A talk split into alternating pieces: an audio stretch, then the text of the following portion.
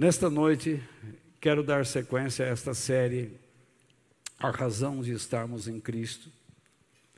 E dentro desta série, pensando sobre a fé que agrada a Deus, a segunda semana falando sobre isso, em Mateus capítulo 5, versículos 6 e 7, que dizem o seguinte: Felizes as pessoas, querem ler em voz alta comigo?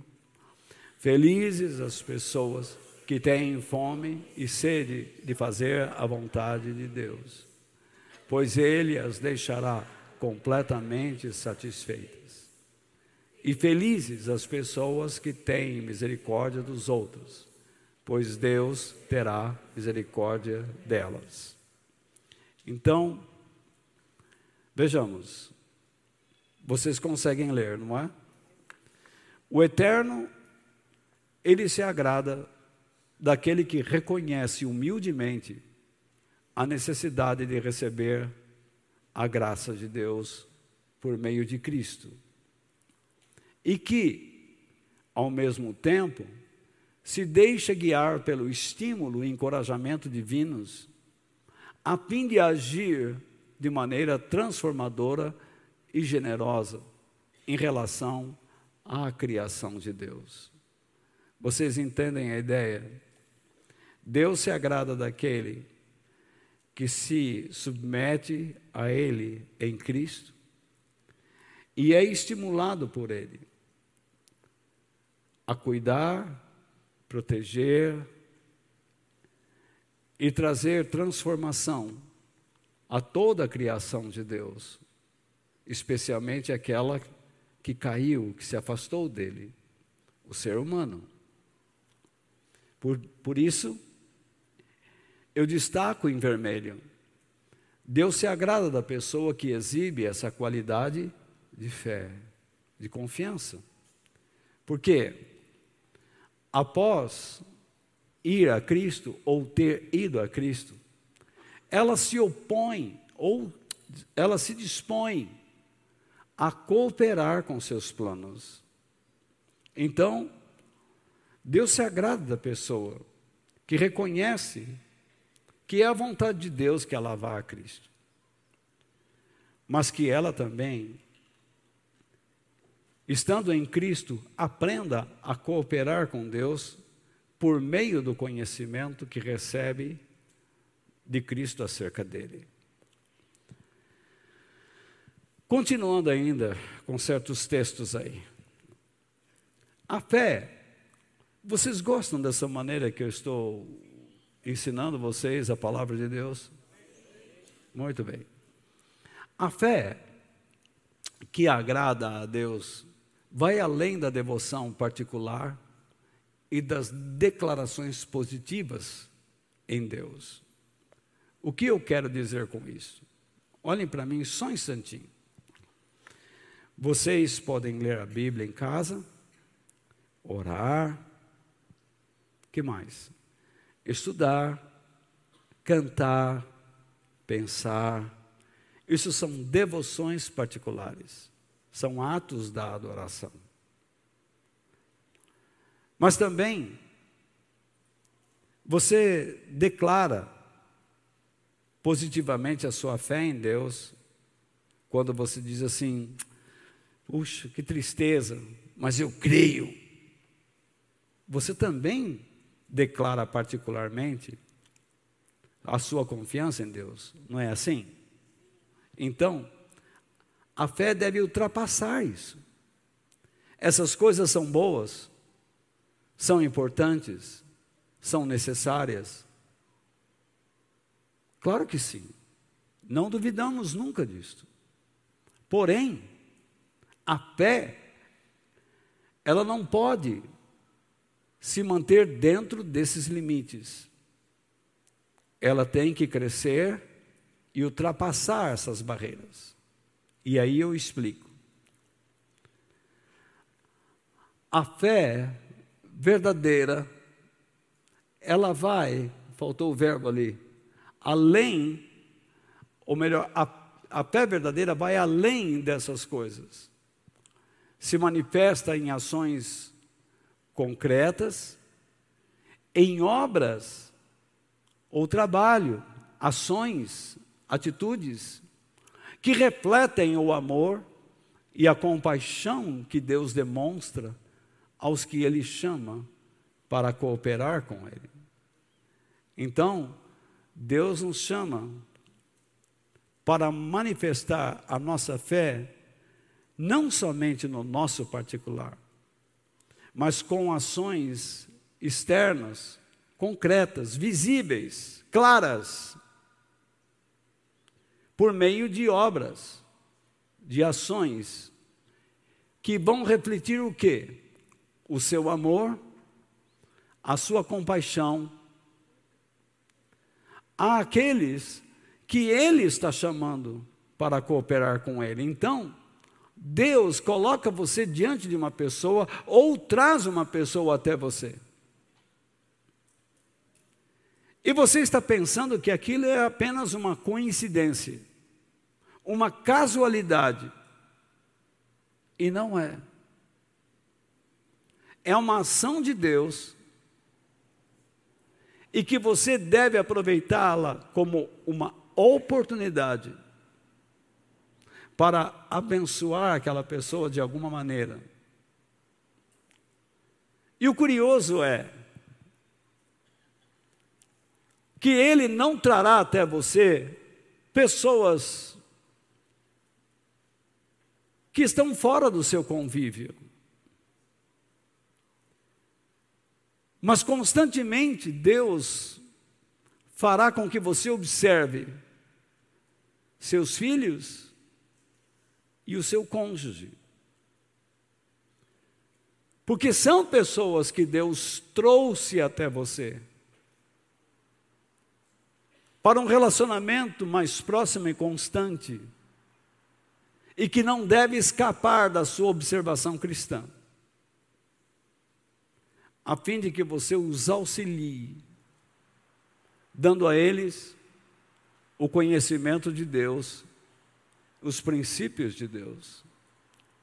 Deus chamou você para treinar seus filhos a serem homens e mulheres de Deus.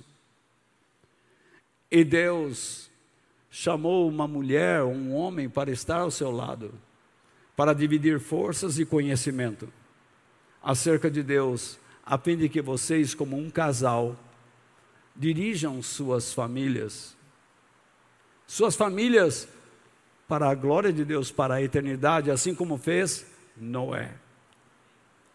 Então, continuando no texto, vocês entenderam? Eu fui claro. A fé verdadeira atende a um objetivo divino pois ela nos leva a um compromisso ativo de transformar o mundo, onde o amor, a justiça e a harmonia possam prevalecer. Repare bem, por que Deus criou o homem? O mundo era um caos, porque a partir do homem, no sexto dia, após ter sido criado por Deus, ele iria multiplicar sua espécie por meio da mulher criada a partir dele e para ele, e um casal para Deus, e em Deus para o mundo, trazer dos céus o reino de Deus para a transformação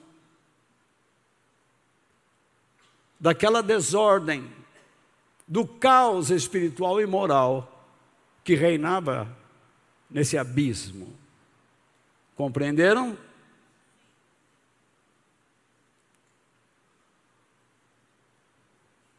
Lembre-se que tudo isso seria feito pelo poder e debaixo do poder do Espírito Santo e das orientações de Deus.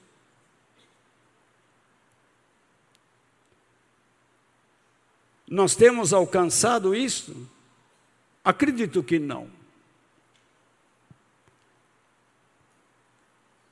O nosso mundo não vive plenamente em amor. Nós transformamos a palavra em amor, que não é um sentimento, fazendo com que, na sua definição, o sentimento prevaleça. E pior, nós invertemos a ordem da sua construção. Colocamos o sexo como prioridade para revelar o amor verdadeiro, quando não é verdade. Porque o amor verdadeiro não se constrói sobre a banalidade do sexo. Mas sobre a supremacia da doação. Daquilo que a pessoa dá ao outro como supremo, de algo que veio do alto para beneficiar o outro. Amor é uma atitude, não é um sentimento, mas é uma atitude que você dá a alguém, uma atitude tão elevada que após você ter tomado a decisão de ofertá-la, de oferecê-la, de dá-la a alguém, trará sobre você e em você, sobre você a alegria de Deus e em você a satisfação dele. Então isso cria o sentimento correto.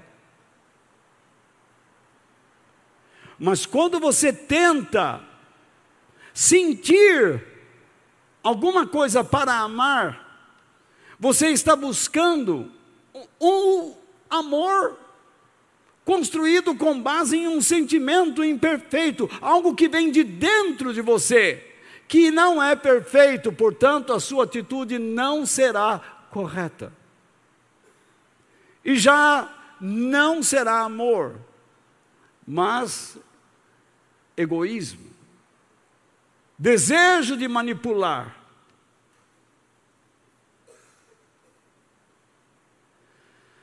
A má compreensão desses princípios e valores.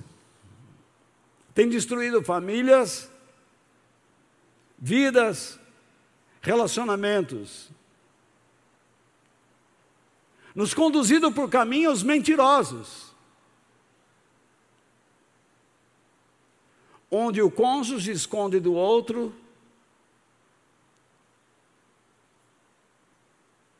a sua realidade, seus pecados, seus desejos impuros. Por que nos tornamos assim?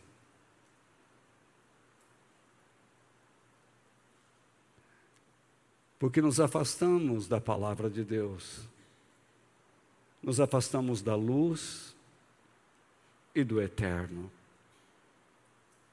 Mas podemos voltar. Se as nossas atitudes em amor forem corretas, praticaremos o que é correto, o que a Bíblia chama de justiça. E então teremos harmonia, comunhão, amizade com Deus, que é definida como paz. Se eu olhar novamente para esse texto, que é o nosso texto base,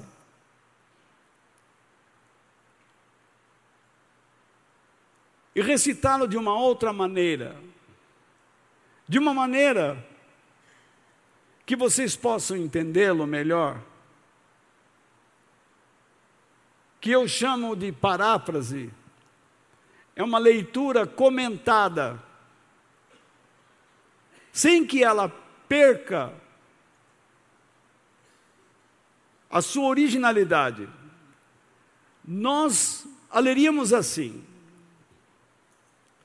as pessoas que têm o desejo de pôr em prática a vontade de Deus, fazendo dela a sua comida e a sua bebida, portanto, o seu alimento, agradam ao Eterno. E por isso, Ele faz com que elas sejam plenamente abençoadas, fartas ou satisfeitas. O que é que nós aprendemos desse primeiro versículo?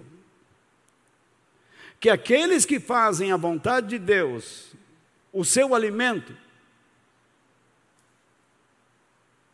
Deus fará ou faz, o verbo no presente, faz com que esta pessoa seja farta, satisfeita, abundantemente abençoada. É uma questão de crer. E eu não posso obrigá-los a acreditarem nisso. Posso, no máximo, incentivá-los. Mesmo falando pelo poder do Espírito Santo. Pois é Ele que os convencerá. Se isso se tornará uma verdade ou não em suas vidas. Partamos então para o verso 7. Aqueles que são misericordiosos com o pobre, e eu coloco ali, vejam os versos 3 ao 6. Quem são o pobre? Quem são os pobres? São aqueles que reconhecem a sua necessidade do reino de Deus são aqueles que choram as suas fragilidades e são fortalecidos por Deus, porque reconhecem e choram as suas necessidades espirituais e morais. E após chorarem, são conscientes da sua realidade e se rendem, se sujeitam as orientações de Deus e por isso Deus diz: Eu vou torná-los participantes de todas as minhas promessas. E por causa do reconhecimento da grandeza das promessas de Deus, eles dizem: Senhor, que ao fazer a tua vontade, que eu a transforme em meu alimento diário. E ele começa a aprender que fazer a vontade de Deus não é uma atitude simplesmente direcionada ao céu, mas ela tem que alcançar também a terra. O seu semelhante. Pois o próprio Jesus disse: Venha a nós o teu reino, seja feita a tua vontade, aqui na terra, como ela é feita no céu. O que eu descubro do céu, trago para a terra. E é por isso que Jesus, no verso 7, diz: Aqueles que são misericordiosos com o pobre, com aquele que sente a necessidade de Deus, que precisa de Deus, e que não sabe como chegar a Ele. E aquele que chegou a mim e adquiriu a capacidade de dar a Ele o que eu posso lhe dar, esse é o misericordioso. Dando o que ele realmente necessita de Deus, sempre receberão do Eterno o auxílio que necessitam. É por isso que eu digo a vocês: quando vocês sabem que fazer a vontade de Deus é importante, façam-na. E não duvidem de receberem toda a ajuda de Deus. Nos momentos em que vocês precisarem. Sempre foi assim comigo.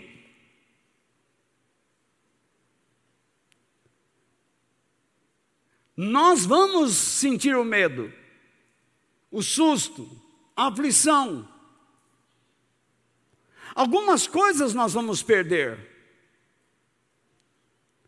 Mas, no meio de todas estas coisas tristes,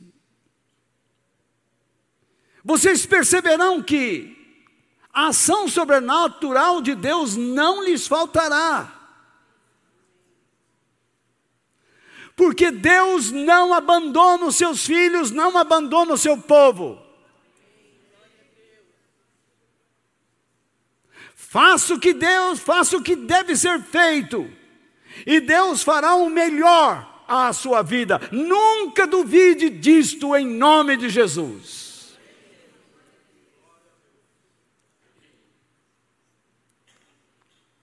Eu coloco uma referência lá no final. De 2 Coríntios capítulo 1, versículos 3 e 4, quando Paulo diz que nós somos ajudados por Deus, auxiliados por Deus. E a razão de Deus nos auxiliar, porque Ele é um Deus que auxilia os seus filhos, o seu povo, é para que nós demos ao outro a mesma ajuda que dele, de Deus, temos recebido. À medida que você é abençoado por Deus, não seja egoísta. O seu maior testemunho não é dizer diante de câmeras de televisão ou qualquer mídia que você foi abençoado, vitorioso, recebeu isso, mas que você torna alguém vitorioso da mesma maneira que você conseguiu a vitória e a bênção de Deus. É isso que Deus espera de você.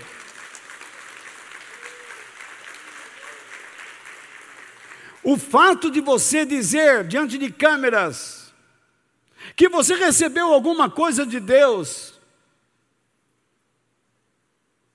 não ensinará ninguém como seguir os teus passos. Você coloca na escuridão, no oculto, os dias que você derramou lágrimas, murmurou, desculpe, sentiu dores, aflições, e as pessoas precisam saber disto. Como você as superou, as aflições, como você superou suas lágrimas, como você enfrentou suas dores? Como você enfrentou a sua incredulidade, o seu medo, a sua angústia?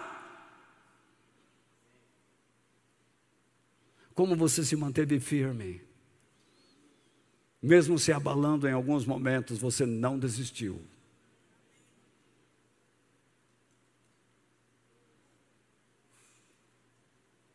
Então, quando você quiser dar um testemunho, não procure um microfone. Procure uma vida que precisa ser levantada assim como Deus te levantou.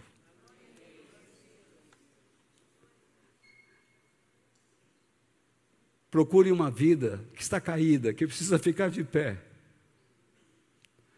Assim como Deus te mantém de pé. Eu podia parar aqui.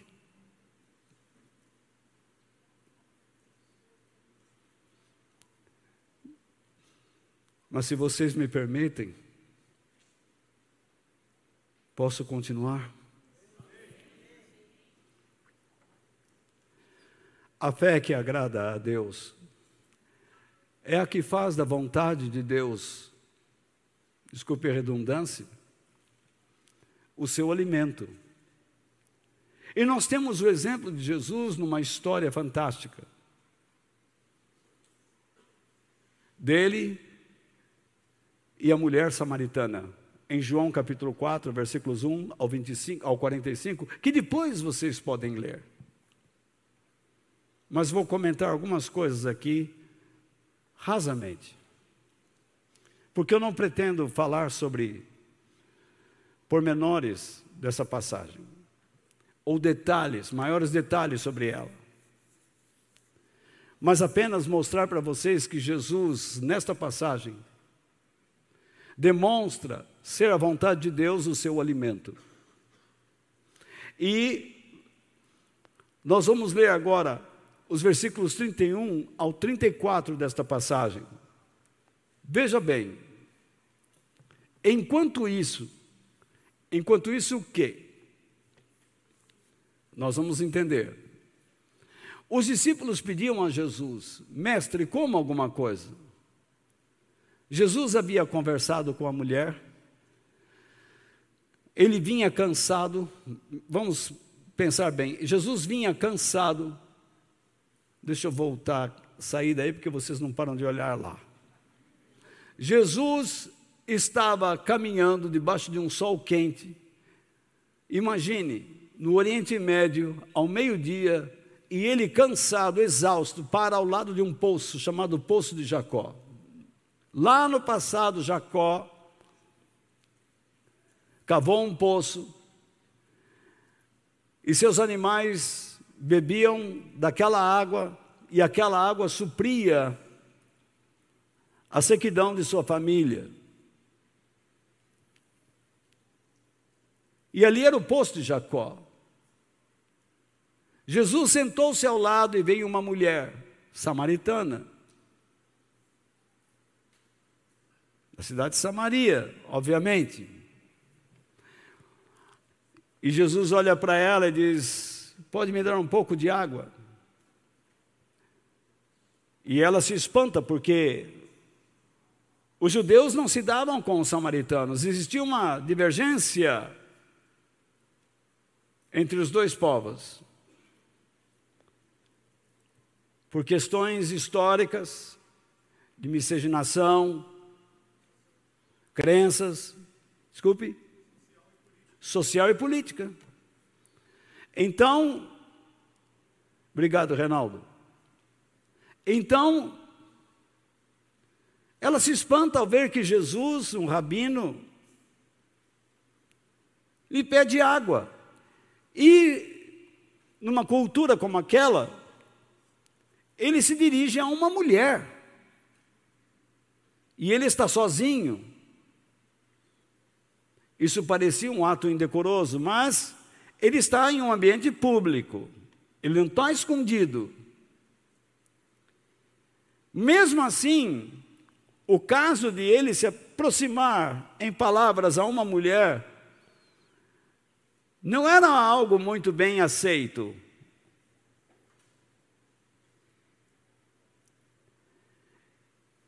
E então os discípulos chegam. Jesus fala com ela algumas coisas e eles chegam, e então ela subitamente sai. Eles ficam olhando para Jesus, por isso o nosso texto agora. Enquanto isso, os discípulos pediam a Jesus, mestre, coma alguma coisa, porque eles foram à cidade buscar alimento e trouxeram alimento. Mas quando Jesus pregou para a mulher, ele pediu para ela chamar o seu marido, que não era o seu marido. E ela foi e falou para as pessoas, e Jesus previu, porque Ele é o Deus e onisciente, Ele tem o conhecimento de tudo que acontece mas ele não predeterminou que ela trouxesse aquelas pessoas. Ele previu que ela iria falar e muitas pessoas da cidade viriam a ele. Então não era um momento para ficar comendo com os discípulos. E ele disse: não era um momento de festa. E ele disse: eu tenho, uma, eu tenho para comer uma comida que vocês não conhecem. E isso é de difícil explicação, por isso eu coloco lá o que ele quis dizer. Ele está dizendo, espiritualmente, no mundo espiritual, na dimensão espiritual, vocês ainda não alcançaram o seguinte discernimento. Dois pontos. O que me mantém vivo em Deus repare bem, o que me mantém vivo em Deus e ativo para Ele é fazer da Sua vontade o meu alimento, a fim de que a Sua esplenda natureza, a grandeza de Deus, seja conhecida por todos. Ele está claramente dizendo aqui que ele não existe para alguns e para outros não. Ele veio para todos, para que todos pudessem conhecer a grandeza de Deus. E naquele momento, ele sabia que faria isso. E ele chama a atenção dos seus discípulos que a vontade de Deus está acima dos nossos prazeres e das nossas escolhas pessoais. Às vezes nós vemos uma pessoa sofrendo, e não somos capazes de orar por essa pessoa, de lhe dar uma palavra, um abraço, de emprestar-lhe os ouvidos e os ombros. Porque estamos ocupados.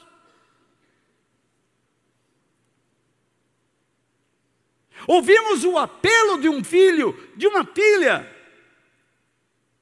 que desesperadamente quer o abraço e a orientação de seu pai e sua mãe. E o que ela ouve? Agora não, não me amole. Tudo tem que parar.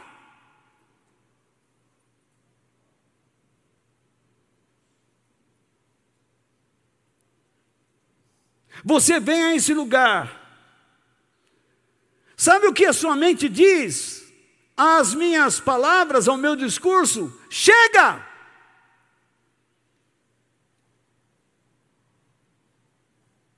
Quando você deveria olhar para dentro de si e dizer: Fala, fala comigo, Senhor. Vem, Espírito Santo, faz arder o teu fogo dentro de mim.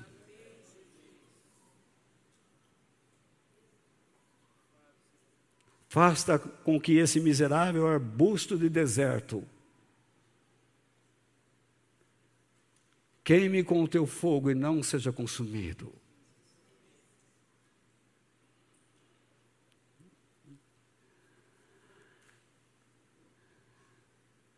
Então, os discípulos, eu coloco aquela referência de João 17, 1 a 8, porque lá vocês vão aprender sobre a oração de Jesus, o que, como ele ora pelos seus discípulos. Ele parou a sua caminhada para orar por eles. Embaixo, lá no fim das minhas notas que eu enviei a vocês pelo Telegram, existe um, um grupo de questões que não são para ser usadas nos grupos pequenos, mas para você estudar e refletir. Eu tentei fazer tudo aquilo com muito carinho, para conduzir vocês para dentro da palavra de Deus. Mas agora não é hora de você olhar aquilo, agora é hora de você olhar os meus olhos verdes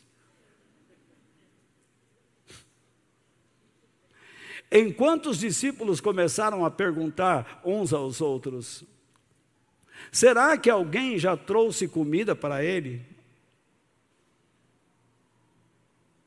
Para ele falar dessa maneira, ele já deve estar alimentado. É assim. E então, o que, que Jesus diz? A minha comida é fazer a vontade daquele que me enviou. Será que vocês não entendem?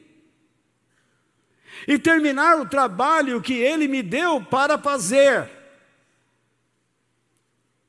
Será que fazer a vontade de Deus vai me afastar das minhas atividades profissionais, das minhas responsabilidades? Claro que não. Hoje em dia podemos dizer, marido e mulher, vocês são os provedores da casa. Mas isso te afasta do papel de ser pai e mãe, de homem e mulher de Deus. Vocês que namoram, têm o prazer de se verem. Porque quando se casarem, vocês vão suspirar ao colocar a chave na porta. Cheguei. Então, nesse momento é uma maravilha, vocês olham um para o outro, com ansiedade de se verem e reverem. Mas isso atrapalha o fato de vocês construírem uma amizade, uma estrutura de relacionamento que os abençoará no casamento.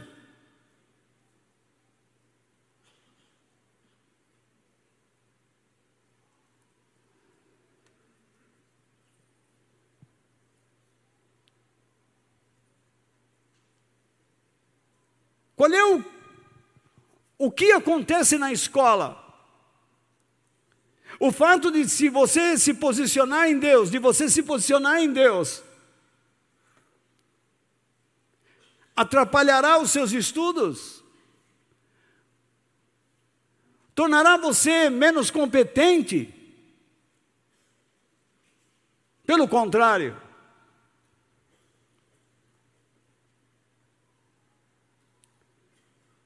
Toda vez que você é direcionado a agir e reagir como um homem ou uma mulher de Deus, o primeiro pensamento é: vão te rejeitar.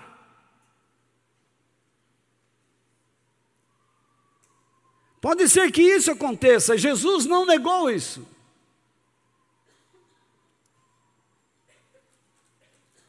Mas nesse momento você precisa aprender a ser alegre com Deus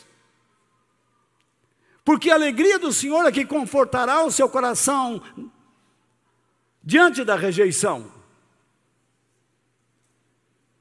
Se eu contar minha história a vocês, fui rejeitado, espancado, apanhei, fui chutado muitas vezes, fisicamente, mas nunca desisti.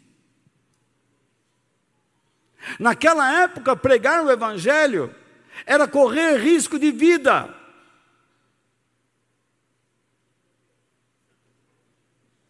Hoje virou profissão. Virou meio de se ganhar dinheiro, fortunas.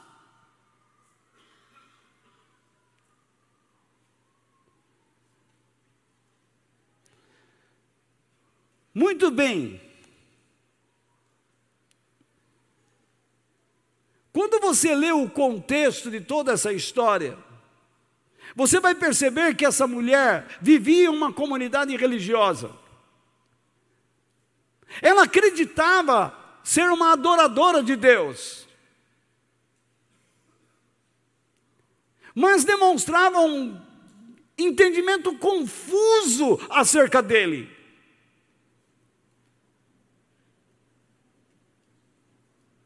E essa confusão acerca de Deus fazia com que ela aceitasse uma vida irregular, pensando que Deus não a importunaria.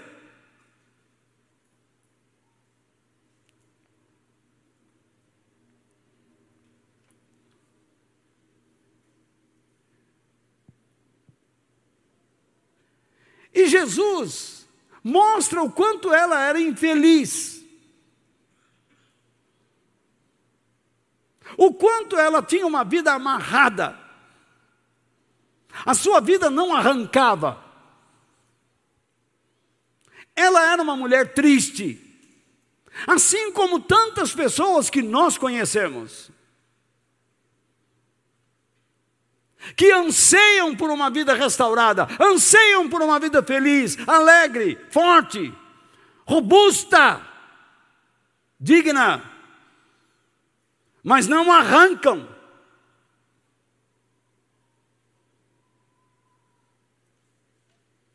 Uma vida sem plenitude, sem satisfação.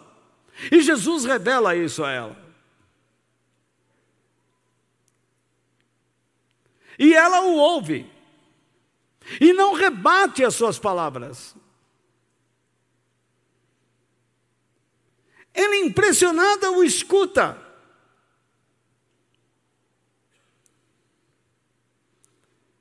E ela toma uma atitude súbita, surpreendente. Tudo que ela ouviu dele, ela quer compartilhar com outras pessoas. E isso nós precisamos parar para pensar, porque quando eu estava lendo o texto, isso me veio à mente. Por isso que a fé que agrada a Deus é a que compartilha o que recebeu da graça divina com outros. Aquilo que você está recebendo aqui, o que será importante para você compartilhar com seus filhos, amigos, cônjuge, mulher, marido, colegas?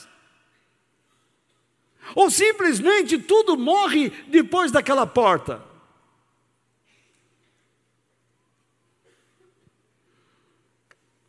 Vejamos. Após ter ouvido Jesus, a mulher responde ao que ouviu como? Com fé. Ela sai rapidamente de junto do poço, deixando ali o seu pote. Ela tinha uma atividade.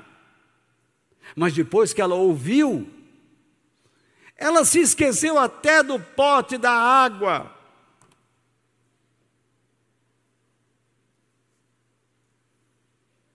E ela volta a Samaria a fim de falar a todos sobre o quem?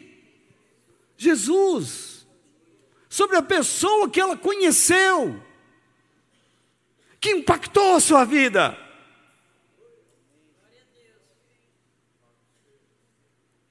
Ao agir desse modo, ela mal ela sabia.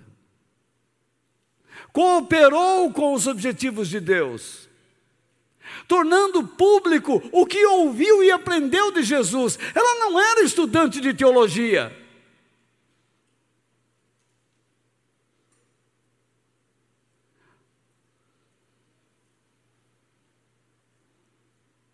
Ela agiu para o bem espiritual e moral de todos os samaritanos. Isso que eu quero que você entenda.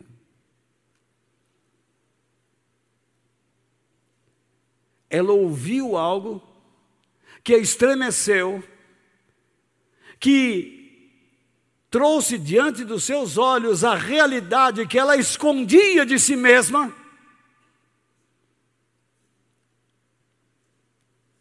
E publicamente falou às pessoas acerca do que ela aprendeu, de como ela foi ajudada por aquele homem que ela conheceu que ela julgou ser um profeta ou Messias. Mas ela está agindo pela fé.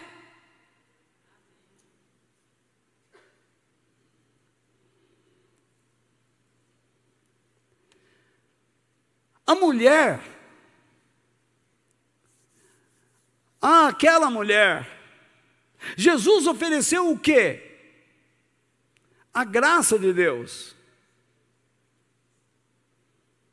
E a mulher, para a graça de Deus, demonstrou o quê? Fé. A fé não é maior que a graça, porque na graça está tudo que é perfeito. Porque o autor da graça é perfeito. Chama-se Jesus. Ela perguntou em um momento, eu não iria falar isso, mas ela disse: O Senhor é maior do que o poço de Jacó, mais importante. Veja, por que Jesus é mais importante? Porque aquele que beber da água daquele poço tornaria a ter sede, mas quem bebesse da água que fosse dada por Jesus, que é a graça, não tornaria mais a ter sede. Aquilo que vem de dentro da terra vem imperfeito. Você vai precisar daquilo de novo, todo o tempo, correr atrás daquilo. Mas aquilo que vem do céu, permanece em você. E faz de você uma fonte que salta para a eternidade.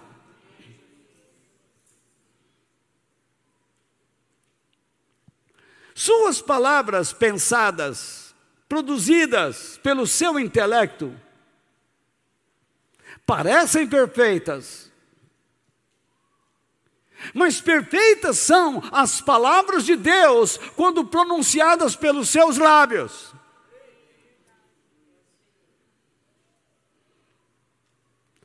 Quando você dá a alguém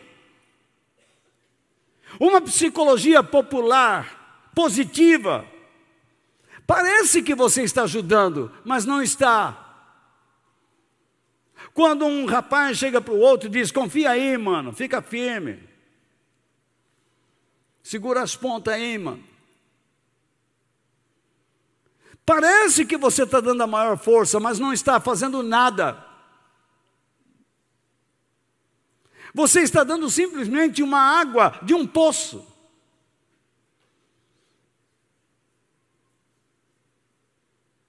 Mas quando você dá a alguém aquilo que você aprende de Deus e recebe de Deus, você está dando algo eterno, que presta, que funciona, que levanta, que restaura, que coloca de pé, que enche essa pessoa com a graça de Deus e a coloca debaixo do mover do Espírito Santo, para que ela saia do seu abismo e vá para a luz de Deus.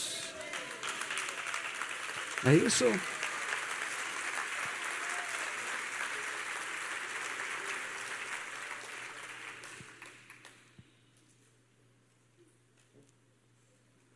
A fé daquela mulher não era perfeita, porque nenhuma fé é.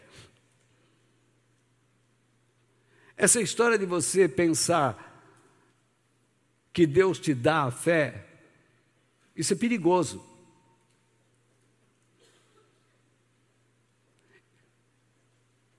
Deus te dá a graça, não a fé.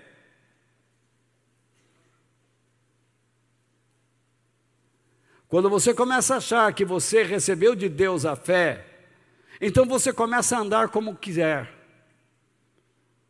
E é questão de tempo.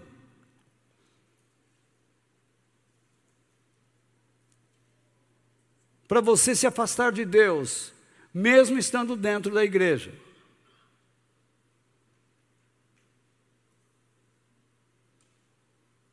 Porque você não se preocupa mais com ninguém.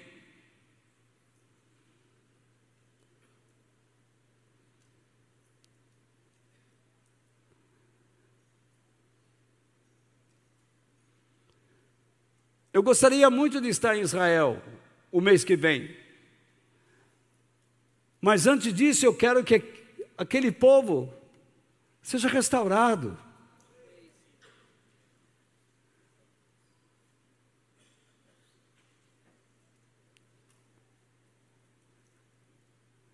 Eu gostaria muito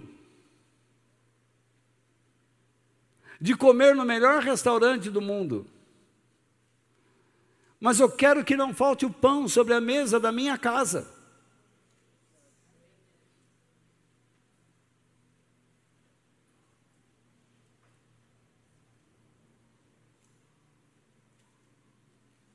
Até quando nós vamos caminhar no egoísmo? Até quando?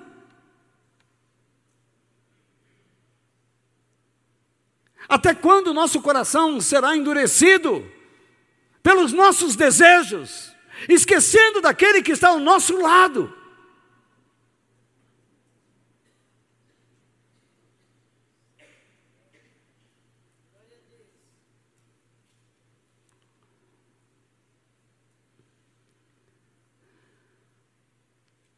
Ah, eu não vou compartilhar com as pessoas porque eu não conheço muito bem a Bíblia. Essa mulher conhecia.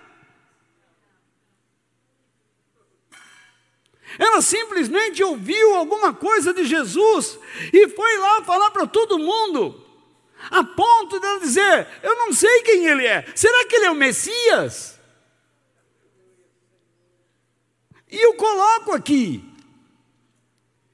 Em João capítulo 4, versículo 29, ela diz: Venham ver, isto é, venham comigo para descobrirem e conhecerem, discernirem. O homem que disse tudo o que eu tenho feito, ele sabe tudo a meu respeito, das minhas fragilidades espirituais e morais. Ele me conhece como ninguém. Será que ele é o Messias?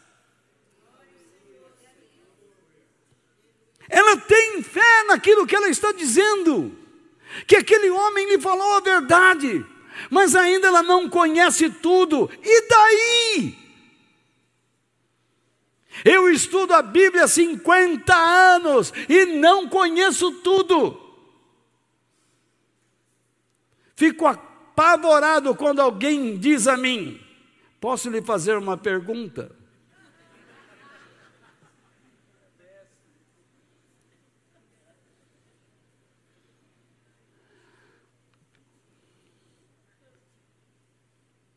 Eu não tenho que dar lições acadêmicas, teológicas às pessoas. Eu tenho que dar às pessoas o que eu tenho recebido, porque cada uma delas que se aproxima de mim foram colocadas por Deus, e se Deus me conduz a estas pessoas, é porque eu tenho algo para lhes dar.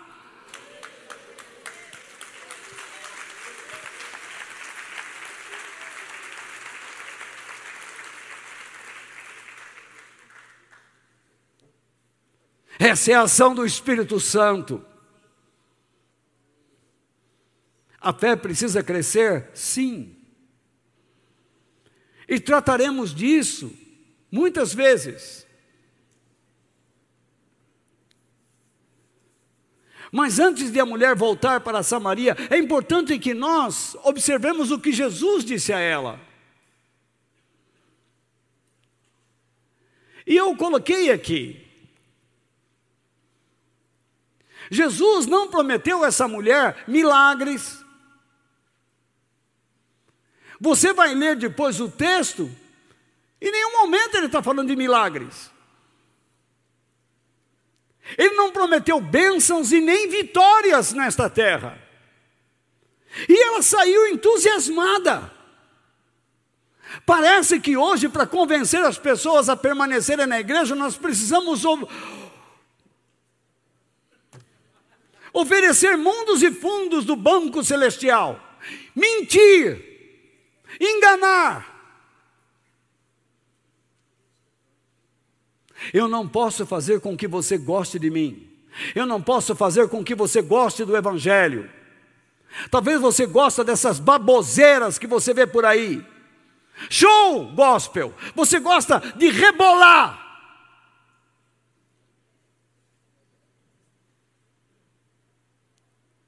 Você gosta de líderes que pregam para você o que você quer ouvir. Mas essa mulher ouviu o que ela não queria ouvir. Mas ela foi sincera consigo mesmo e com Deus. Por que eu digo isso? O que Jesus falou à mulher? Jesus a surpreende ao ver que um judeu pediu algo de um samaritano, como eu já expliquei a você. Ela ficou surpresa. Como que essa pessoa se preocupa em pedir algo de mim? Como que eu posso ter algo a oferecer a ele? Ele é um rabino, ele é um mestre. Você sempre tem algo a oferecer a alguém. Deus não colocou você aqui como incapaz eu fico doido, nervoso, irritado, bravo, vontade de morder. Quando uma pessoa chega para mim e diz assim: Não, eu não tenho cabeça.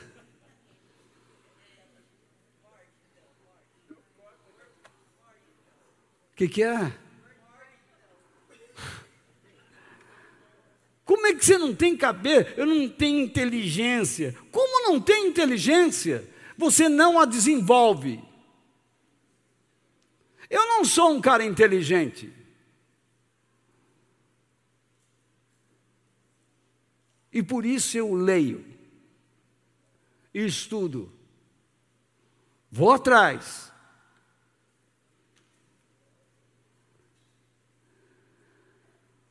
Tem horas que eu não sei o que eu mais estou lendo, é dois, três livros ao mesmo tempo. Um pouco de um, um pouco do outro, um pouco do outro. E tem que fazer mapa mental para saber o que eu estou fazendo.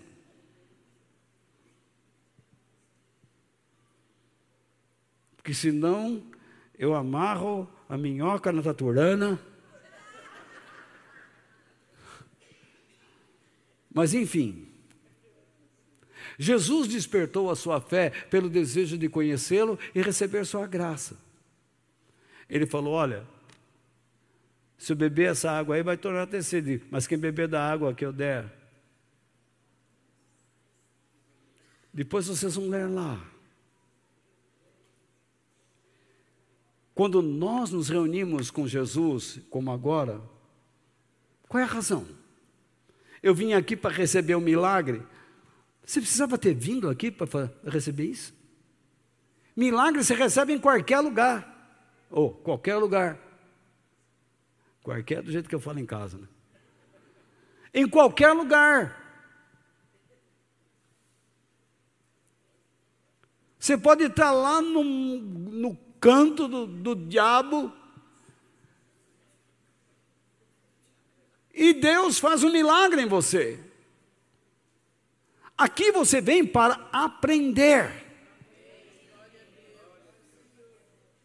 Então, Jesus revela à mulher a verdade acerca da sua vida matrimonial, a qual estava em desacordo à vontade de Deus. Imagine a mulher, Jesus diz assim: Ah, chama o teu marido. Ela disse: Eu não tenho marido. E Jesus diz: É, você já teve cinco. E aquele que você está vivendo também não é o teu marido. O relacionamento dela não agradava a Deus. Deus não admite que um casal se junte. Deus quer, case-se. Por quê? O casamento é uma expressão da união de Cristo e sua igreja. Jesus está namorando a gente.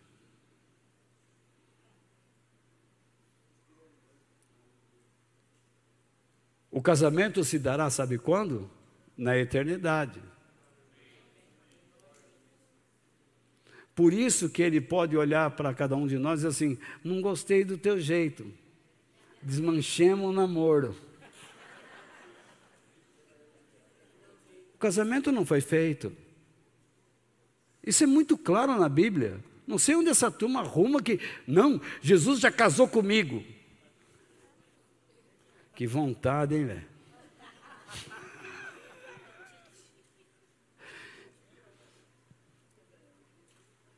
Todos nós conhecemos no Apocalipse as bodas do Cordeiro. Lá vai ser a festa do casamento. Que simboliza o quê? A união eterna entre a igreja, o povo de Deus e o seu Senhor. Então, se você vive numa condição como desta mulher, conserte sua vida. Porque Deus não quer que você viva desse modo.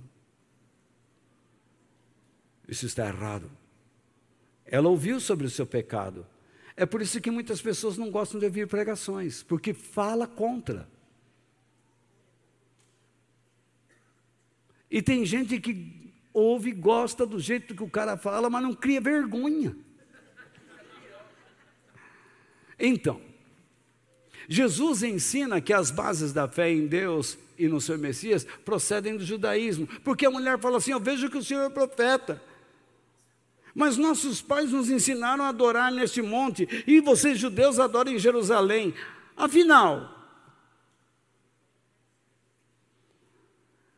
Jesus disse para ela: Você, vocês samaritanos, não sabem quem é vocês adoram. Mas vocês precisam aprender desde já que a salvação vem dos judeus. Então, vocês que estão na igreja, entendam bem Muitos que estão na igreja não conhecem Deus, porque não conhecem a história de Deus no judaísmo. Então chega aqui e começa a inventar um monte de doutrina que contradiz o caráter de Deus. A voz dele, a palavra que ele deu ao seu povo lá atrás. Se hoje nós temos a Bíblia, ela não chegou a nós pelos gregos, pelos romanos. Mas ela chegou a nós por causa de um povo chamado Israel. E é incrível que ainda encontro cristãos dizendo assim, porque fica ouvindo aí a rede esgoto de televisão.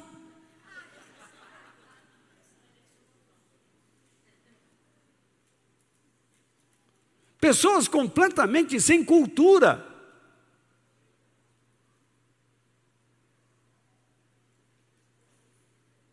Não conhece sequer a história desse povo e vem falar bobagem. Não existe um país naquele Oriente Médio mais humano que Israel. Se você estiver perdido na rua, sendo um estrangeiro cristão, muçulmano, budista, o diabo que quiser, e você pedir ajuda a um soldado israelense, ele vai quase te carregar nos braços.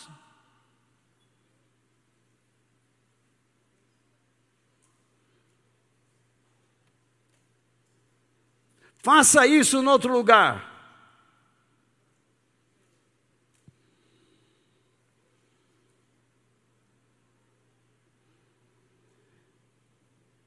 Tenha santa paciência. O que mais? Depois vocês vão ler aquelas perguntas, vocês vão analisar e vão aprender muito mais. Jesus ensina sobre os verdadeiros adoradores de Deus, os quais ele procura. Que adoram em espírito em verdade, não precisa estar aqui ou ali. Você não precisa estar aqui para adorar, para louvar a Deus, para orar a Deus, para buscar a Deus. Você busca a Deus no banheiro, na cozinha, no quarto, na sala, na rua, ou no meio da cachorrada. No trabalho, em toda parte, Deus está com você. A razão de você ter vindo aqui, repito, é para aprender. É isso que você veio fazer aqui. Aprender.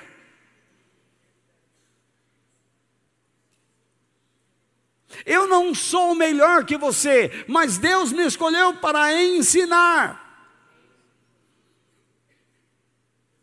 E eu espero que vocês percebam que eu vim da presença de Deus, trazendo a palavra de Deus e a sua luz a vocês.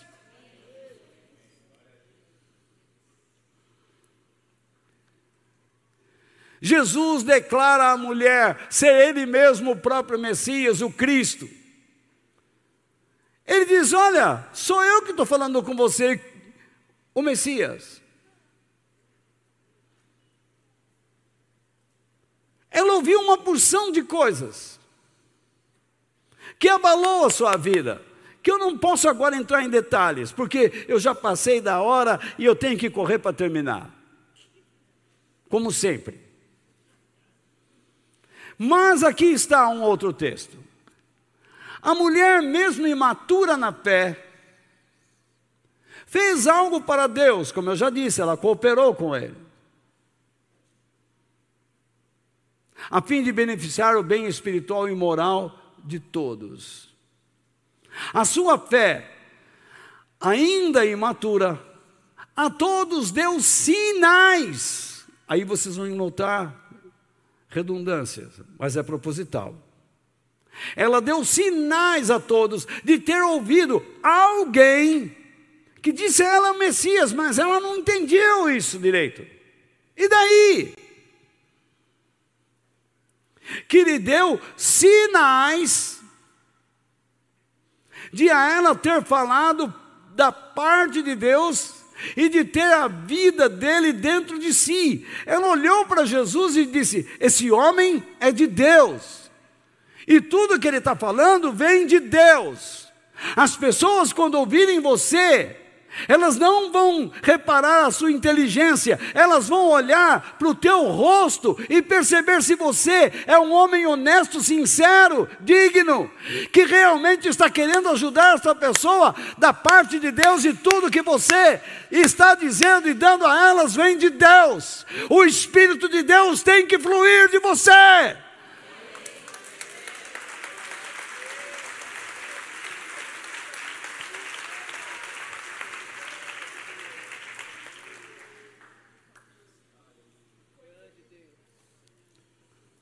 É isso que precisa acontecer. Mas não é só isso. A todos, a mulher deu sinais de estar o quê? Satisfeita. De acordo com o nosso texto base, ela está fazendo a vontade de Deus e ela demonstra o quê? Satisfação, plenitude, fartura. Suas palavras são poucas, mas são fartas. Eu tenho pouca semente, mas elas produzirão. Não importa o quanto você tem, saiba usar o que você tem. Por isso, Paulo disse: aprendi a viver na abundância, como aprendi a viver contente na escassez. Eu vivo contente em toda parte com aquilo que Deus faz existir para mim, porque eu posso todas as coisas naquele que me fortalece. É isso que ele diz.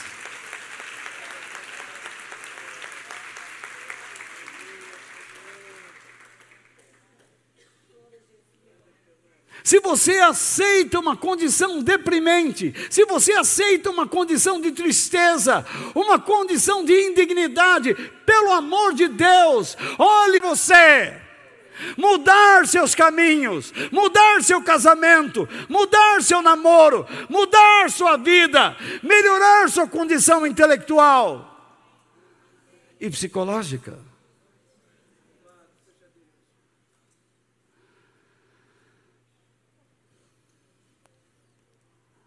A todos ela deu sinais de estar satisfeita acerca do que dele ouviu. Então o que ela faz? Agiu com misericórdia. Ela deu aos outros o que recebera de Deus. E com grande felicidade. A sua satisfação demonstrada pelas suas declarações, como pela sua felicidade, foi o que impactou as pessoas. Não foi o seu entendimento de Deus, olha, esse homem é culto.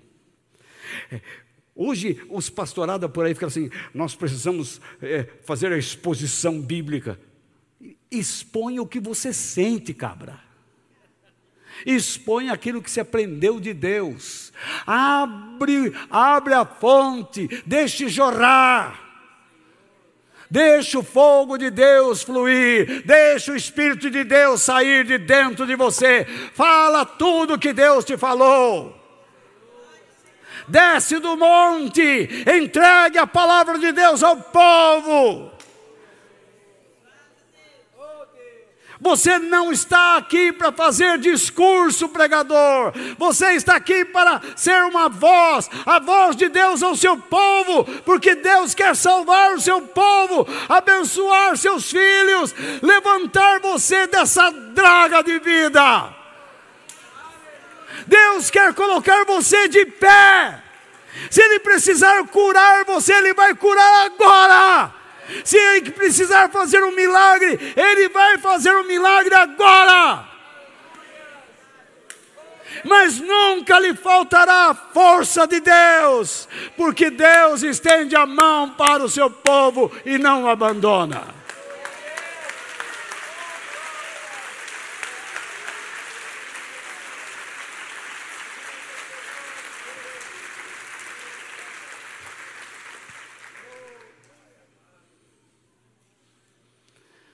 A sua felicidade, a sua misericórdia, A sua satisfação foi o fator importante para fazer com que muitas pessoas fossem até Jesus.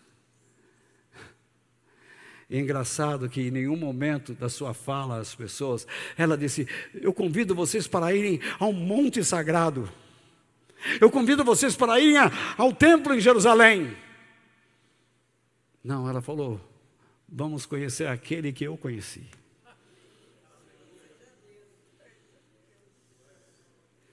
Você pode dizer assim: não, vamos para a igreja católica, vamos para a igreja evangélica, vamos para a igreja presbiteriana, vamos para a igreja metodista.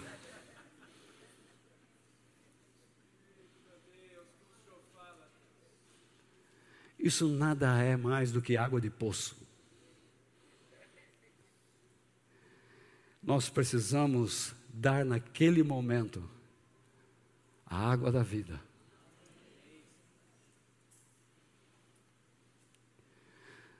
Quando você diz às pessoas: Olha, vai lá na minha igreja, Deus vai te dar alguma coisa. Isso não é nada, isso é Guaraná.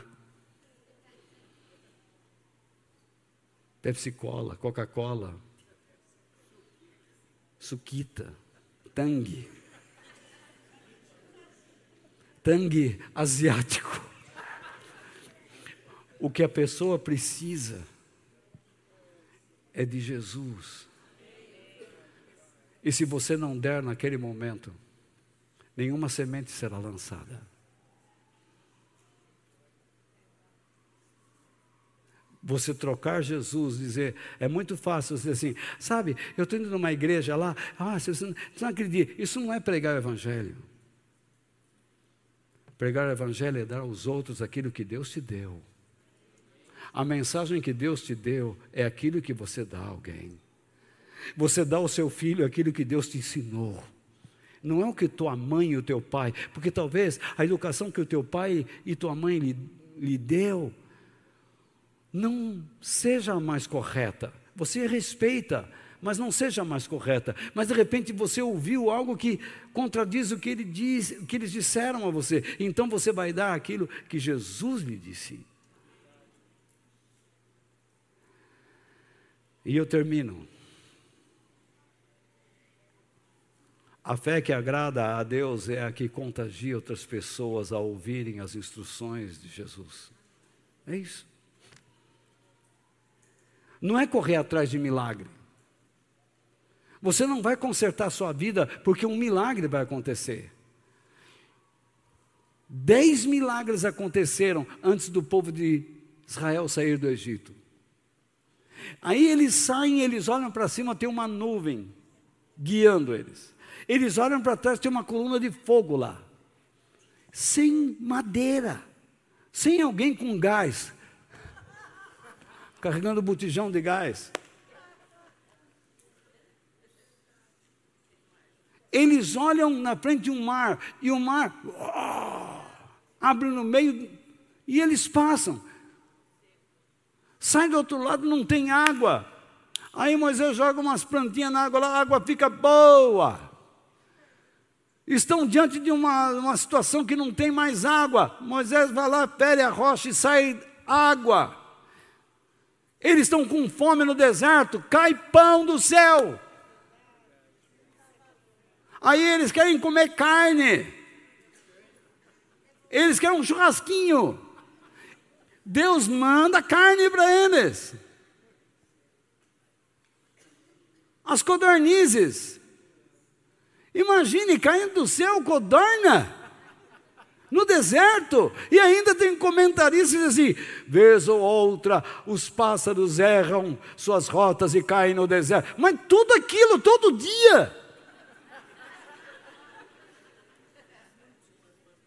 Mas mentir lá para o meio dos infernos. Não é possível. O passarinho imbecil esse. Mas o monte queima. E esse povo todo que viu tudo isso se, se perdeu. Por quê? Porque não ouviram as instruções do Eterno. não entenderam a razão de estarem nele, de estar nele. Mas a coisa mais incrível é que eles foram a Jesus, ouviram suas instruções, consideraram, creram nele e ainda disseram: fica com a gente. Jesus ficou dois dias lá. E existem razões para essa questão de dois dias, mas eu não vou entrar em detalhe agora. Porque há muito mais segredos nesta passagem do que vocês imaginam. Eu fiquei maluco, no bom sentido, de ler esse texto com as coisas que foram entrando no meu coração. Mas olha só o que eles disseram. Eles diziam à mulher: agora não é mais por causa do que você disse que nós cremos, mas porque nós mesmos o ouvimos falar. Nós mesmos consideramos e entendemos as suas instruções.